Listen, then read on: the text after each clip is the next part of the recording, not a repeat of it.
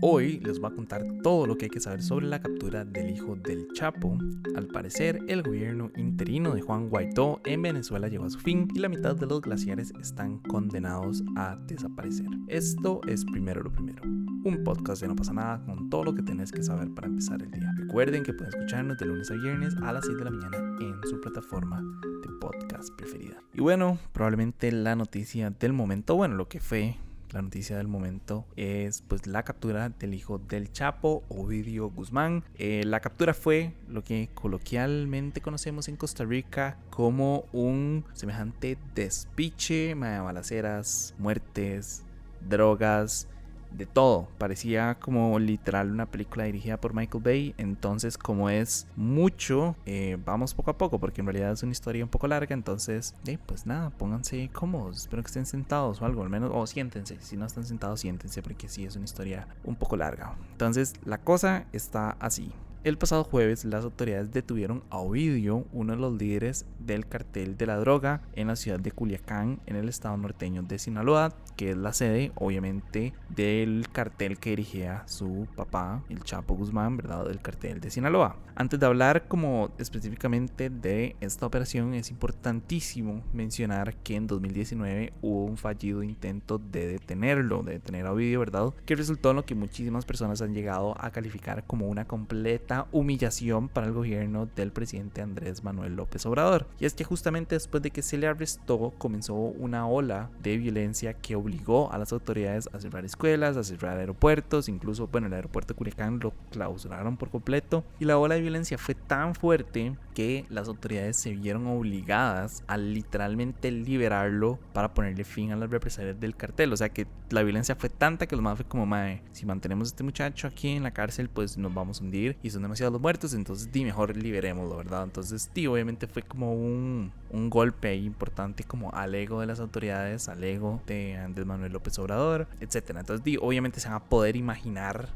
la presión que había alrededor de esta nueva operación. Entonces lo que pasó fue que en horas de la mañana pues a Guzmán, y creo que fueron como cuatro unidades de policías, bueno cuatro caravanas, ¿verdad? De policías llegaron a una casa donde él estaba, lo arrestaron, ¿verdad? Y luego lo sacaron en un helicóptero, eh, lo trasladaron a la Ciudad de México y luego lo recluyeron a una prisión federal de máxima seguridad. Tengo entendido que se ha movido por varios puntos, pero bueno, eso es como en resumen, ¿verdad? Lo que, lo que ha estado sucediendo. Pero sucedió exactamente lo mismo que había sucedido la última vez, y es que una vez que arrestaron a Ovidio, los miembros del cartel de Sinaloa y sus socios se lanzaron a las calles, empezaron a atacar, se enfrentaron a las fuerzas de seguridad, incendiaron vehículos, eh, bloquearon carreteras literalmente en todo el estado de Sinaloa. Según el gobernador del estado, se habían producido 12 enfrentamientos con las fuerzas de seguridad, 25 actos de saqueo y 250 vehículos habían sido incendiados y se utilizaron también para bloquear carreteras. También en redes de verdad se han visto, bueno yo en lo personal he visto demasiados videos,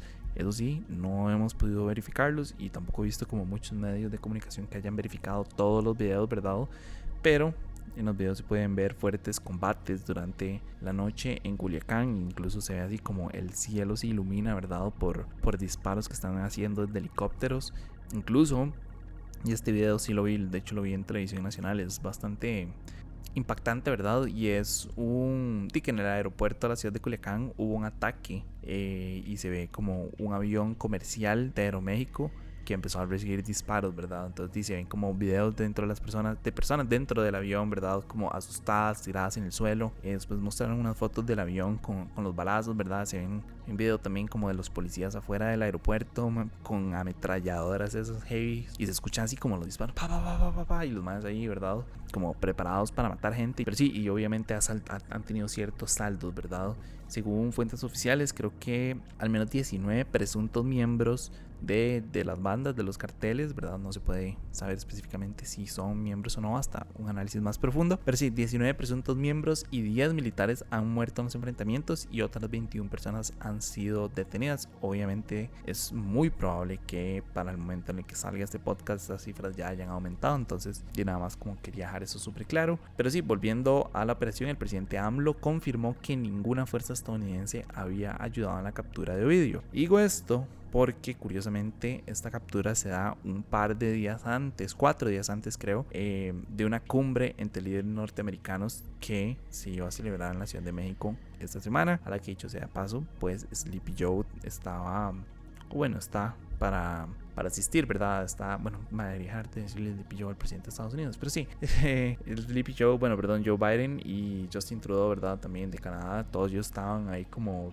pues apuntados para asistir. Entonces muchas personas estaban especulando que era una especie como de regalo a Joe Biden para como de bienvenida, como hey, tomen, aquí está este muchacho, ¿verdad? Que digas que en realidad desde hace un tiempo Estados Unidos ofreció una recompensa, creo que son 5 millones de dólares eh, por información que condujera a la detención o a la condena a vídeo. Es por eso que muchas personas pues creían que Estados Unidos iba a estar involucrado en la captura, pero pareciera que no, todo dice que no. Tampoco en realidad está claro si lo van a extraditar a los Estados Unidos o no. Yo creo que ya entra un tema de, jurisprudencia, ¿verdad? Honestamente no sé cómo funciona eso, ¿no? Eh, porque sé que Estados Unidos lo estaba buscando por obviamente tráfico de drogas hacia los Estados Unidos, ¿verdad? Y que eso ha tenido un impacto importante en el consumo de, drogas eh, dentro del país. Entonces, em, digo, honestamente no sé cómo funciona la jurisprudencia en ese caso, como digo, obviamente, a ver, si las el lugar de operaciones es en México y es una persona mexicana, yo no supondría, ¿verdad?, que la jurisprudencia es completamente de México y que México es el que lo va a mantener arrestado. Pero Estados Unidos lo está buscando por narcotráfico. Entonces, es como, ¿a cuál de los dos países se, se, se, envía, ¿verdad? O no sé, o lo mantienen en México, lo envía a Estados Unidos. No sé cómo funciona eso, honestamente. No sé quién tendrá más jurisprudencia en uno de estos tipos de casos. Pero nada, y llama, oficialmente está arrestado. Habrá que ver si se mantiene arrestado, ¿verdad? Que no suceda algo parecido a la última vez. Se supone, por ahí estuve leyendo como que decir como comandantes y gente como de más rango dentro de, las fuerzas policiales dijeron como que este que estos desastres que habían habido fue por problemas de, de operación y que no fue por la operación per se sino como que no supieron controlar la situación etcétera etcétera. Pero dime, a fin de cuentas tampoco son excusas y podrían eventualmente llegar a significar como la liberación de, del hijo del Chapo pero o sea no sé, ya lo veo, en este caso ya lo veo muy difícil, pero y habrá que ver qué, y pues qué pasa. Cambiando de tema, todo apunta, no, en realidad todo apunta no, en realidad ya es una realidad que el tiempo de Juan Guaidó como presidente interino de Venezuela llegó a su fin. Y es que la oposición dentro del Parlamento de Venezuela votó la eliminación del gobierno interino y la destitución, cuatro días después, si no me equivoco, o tres días después, la destitución de Guaidó como el presidente interino. Específicamente la votación quedó 72 votos a favor, 29 en contra y 8 abstenciones. Acá hay algo que yo no he entendido bien, porque en realidad los que votaron fueron los exdiputados, porque y aquí es donde comienza lo interesante, la mayoría de exdiputados cuando votaron, ¿verdad?, que se estableciera el gobierno interino en 2019, si no me equivoco, eh, no mentira, el gobierno comenzó en el 2015, si no me equivoco, pero en el 2019 también como que apoyaron que él se mantuviera como el presidente interino, ¿verdad? Y, en general que existiera un gobierno interino, ellos lo apoyaron, pero ahora muchísimos de las personas que lo apoyaron en ese momento, esta vez votaron en su contra, asegurando que el gobierno interino no había alcanzado los objetivos para los cuales fue creado y que con eso trajo pues eh, cierto desprecio de la ciudadanía y una pérdida del apoyo y reconocimiento internacional, etcétera, etcétera. Entonces, esa es como la parte que no he entendido, porque todos los otros medios donde también he leído esta noticia, ¿verdad? Y donde lo he visto, hablan de que fueron los ex parlamentarios, o sea, los ex diputados los que votaron que él ya no estuviera. Entonces, eso es lo único que me queda ahí como, como dudando por qué fueron los diputados y no los diputados actuales. Pero bueno, voy a suponer que ha sido por un tema de instituciones por parte de, Maduro, ¿verdad? Etcétera, etcétera. Pero sí, en general, lo que tienen que saber, la esencia, el mensaje de esta noticia es que Juan Guaidó oficialmente quedó fuera del poder en Venezuela. Si es que en algún momento llegó a tener poder, eso es un tema que ya casi voy a hablar. Eh, y que en general, pues el gobierno interino ya desapareció. También tal vez ya como para terminar, como para ir finalizando esto, Guaidó emitió un comunicado una vez que lo destituyeron y él dijo que eliminar el interinato representa un salto al vacío. Mm, peligrosa frase, ¿verdad? Creo que hay un político muy conocido costarricense que podría decirnos que tal vez decir saltar al vacío no es tan buena idea en una campaña publicitaria, pero bueno, él decidió usarla. El punto es que dijo que saltar al vacío perdón, que eliminar el interinato representa un salto al vacío incluso le pidió a la mayoría de los miembros del Parlamento, que está conformada por los partidos, bueno, por diferentes partidos, no lo voy a eh, que defendieran la institucionalidad de la lucha opositoria que se representaba en el gobierno bueno, como en, dentro de la figura del gobierno interino, más que nada por encima de nombres e intereses personales. Básicamente como, por favor no la eliminen y yo sé que tal vez yo ni hice el mejor brete, pero mantengan el gobierno interino independientemente de los nombres. Y sí, creo que se justifica, ¿no? También hasta cierto punto, creo que cuando Juan Guaidó asumió ese rol, ¿verdad? Él era el presidente, bueno, él era diputado, el presidente del Parlamento y luego llegó a asumir, ¿verdad? Esta posición de presidente interino, creo que muchos, muchísimos, incluido yo, ¿verdad? Eh, pensamos que realmente iba a haber un cambio, ¿verdad? Em, no sé si han visto el, el, el, documental que fue a grabar Pietro a Venezuela, creo que se llama como El Mundo al Revés, una cosa así, ¿verdad? Que fue cuando él se fue para Venezuela, ¿verdad? Porque todo apuntaba que iba a haber un golpe de Estado y que Juan Guaidó iba a llegar al poder y que iba a sacar a Maduro. Eh, y bueno, finalmente el golpe de Estado no llegó a nada. Eh, y después durante muchísimos años, pues Juan Guaidó se mantuvo en esta posición de presidente interino, pero sin ningún tipo de poder real, ¿verdad? Y sin ningún tipo... Y como que poco a poco, con el paso de los años, sus posibilidades de derrocar, por decirlo de alguna manera, a Maduro y como llegar al poder oficialmente, y pues se fueron desapareciendo. Entonces, eh, y nada más era una persona que ostentaba un, un título muy lujoso, ¿verdad? Y que suena muy, muy tuanis, presidente interino de Venezuela, pero y que en realidad no estaba teniendo ningún poder y no tenía ningún tipo de inherencia, ¿verdad? Como en el manejo del país. Entonces fue como, madre, ¿y para qué vamos a mantener a este muchacho que no está haciendo, lastimosamente, que no logró su objetivo, ¿verdad? Y que lleva años, que no está teniendo ningún tipo de impacto real en, en, las decisiones políticas del país, ¿para qué la vamos a mantener ahí? Entonces, eso fue lo que pasó. Creo que también se justifica, ¿verdad? Ustedes quieren un cambio y el líder que está liderando, dado ese cambio no está siendo suficiente, creo que es momento, ¿verdad?, de,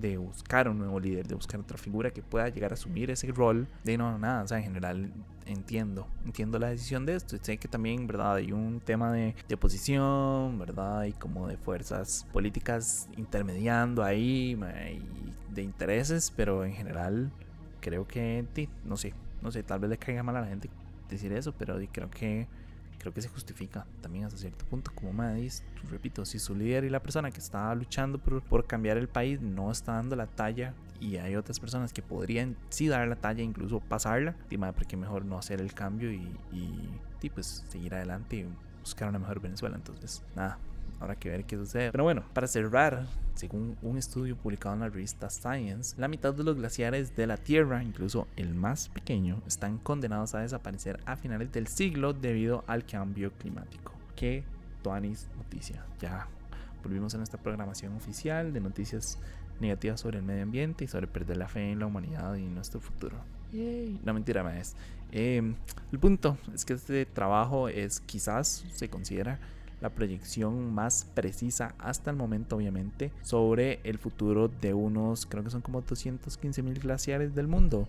Em, a ver, el estudio funcionó así, específicamente se enfocó en estudiar el efecto directo de varios escenarios de calentamiento global. Estamos hablando de más de 1,5 grados Celsius, más de 2 grados, más de 3 grados y más de 4 grados, o sea, esos cada uno eran los escenarios. Entonces la idea era ver cuál era el efecto directo que iba a tener cada uno de esos escenarios en los glaciares y en realidad no les voy a mentir, los resultados no son nada alentadores. A ver, por ejemplo, si el aumento de la temperatura es solo del 1,5 grados Celsius por encima de los niveles preindustriales, que obviamente es el escenario más bajo, ¿verdad? De temperaturas, incluso es como el objetivo más ambicioso del todo el Acuerdo de París, del cual, dicho sea de paso, estamos súper lejos de cumplir. Pero bueno, si estuviéramos en ese escenario que es como el menos caótico, va a desaparecer el 49% de los glaciares del mundo y el nivel del mar va a subir unos 9 centímetros. Que yo sé que no suena como mucho, pero 9 eh, centímetros de nivel del mar es demasiado.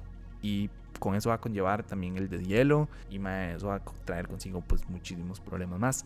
Entonces obviamente es malo. Y estamos hablando del escenario más suave, ¿verdad? Si tomamos como consideración el escenario más fuerte o el más caótico, llamémosle de esa manera, que si la temperatura aumenta 4 grados, que es literal el peor escenario previsto. Eh, los glaciares más grandes, como por ejemplo Alaska, van a casi que desaparecer. En general desaparecería el 83% de los glaciares, eh, lo que equivale como al 41% de la masa total de hielo. Y también se elevaría el nivel del mar 15 centímetros. Y si ya no era malo, imagínense 15 centímetros. Más países podrían literal desaparecer por este tipo de situaciones, ¿verdad? Entonces, interesantemente también tomaron en consideración el escenario actual que estamos viendo, ¿verdad? Y es que el mundo se encamina hacia un calentamiento de 2,7 grados Celsius y la conclusión a la que llegaron es que esto va a conducir al deshielo casi que total de Europa Central, el oeste de Canadá y Estados Unidos, e incluso Nueva Zelanda. Entonces, sí, pues son noticias desalentadoras, pero el estudio también fue muy claro y bueno, los que hicieron el estudio fueron muy claros en decir que obviamente son, obviamente son noticias negativas, pero que también, o sea, que también es un llamado de atención, ¿verdad? Y también es como una luz de esperanza, como, ok, ya sabemos qué es lo peor que puede pasar, ahora qué vamos a hacer para prevenir que eso suceda, ¿verdad? Ahora cómo vamos a trabajar para evitar llegar a estos niveles y pues alcanzar los niveles más pequeños que podamos. Lastimosamente, ¿verdad? Aunque logremos alcanzar el acuerdo, eh, o bueno, lo que se había establecido en el acuerdo de París, igual el 49% de los glaciares del mundo que desaparezcan es muchísimo, ¿verdad? Pero creo que es mejor el 49 que el 80%, ¿verdad? 83% que había mencionado. Pero sí, en realidad es como una luz de esperanza, ¿verdad? También como entender qué es lo que está mal, cuáles van a ser las consecuencias y decir como bueno ya sabemos que si seguimos de esta manera vamos a llegar al punto A cómo hacemos qué cambiamos para poder llegar al punto B que sea completamente diferente entonces sí, pues es desalentador pero también es esperanzador al mismo tiempo no sé si eso tiene como algún tipo de sentido. Entonces, y también como ciudadanos, yo sé que uno no le puede echar la culpa al individuo por el calentamiento global porque así no funciona, pero creo que también como ciudadanos y como individuos tenemos la obligación como de exigir que se hagan cosas, como exigirle a los gobiernos y a las empresas, a las grandes empresas contaminadoras como que actúen, ¿verdad? En pro del medio ambiente. Entonces, sí, nada, a seguir intentando como luchar por el pro del medio ambiente, ¿ves? Creo que eso tal vez, sea, como lo único que podemos hacer como individuos y tal vez obligar un poco como a las grandes empresas y como ejercer presión para que se hagan cambios. Creo que eso también podría ser bastante eh, positivo. Pero bueno, eso fue todo por hoy. Su apoyo es posible primero lo primero. Recuerden que pueden apoyarnos en patreon.com slash no pasa nada oficial. Y para los que nos están escuchando por Spotify, quería preguntarles, ¿ustedes creen que Guaidó se debería mantener en el poder a pesar de que no avanzó en su lucha contra Maduro? ¿Sí o no? Yo sé que es una pregunta también un poco complicada como las últimas que estaba haciendo, pero no sé, me interesa mucho saber su opinión. Como ¿Será que se debe mantener una persona que no está teniendo ningún impacto en la lucha por el poder? Sería mejor que dé un paso al lado que permita que otra persona venga y pues asuma ese rol. No sé, me encantaría saber ustedes qué opinan. De nuevo, muchísimas gracias. Feliz lunes. Ya lunes, de nuevo, una semana más oficialmente, la segunda semana del año. Espero que esta primera semana haya sido bastante productiva, que hayan logrado descansar en las vacaciones. Y este fin de semana también. Me escuchan mañana. Chao.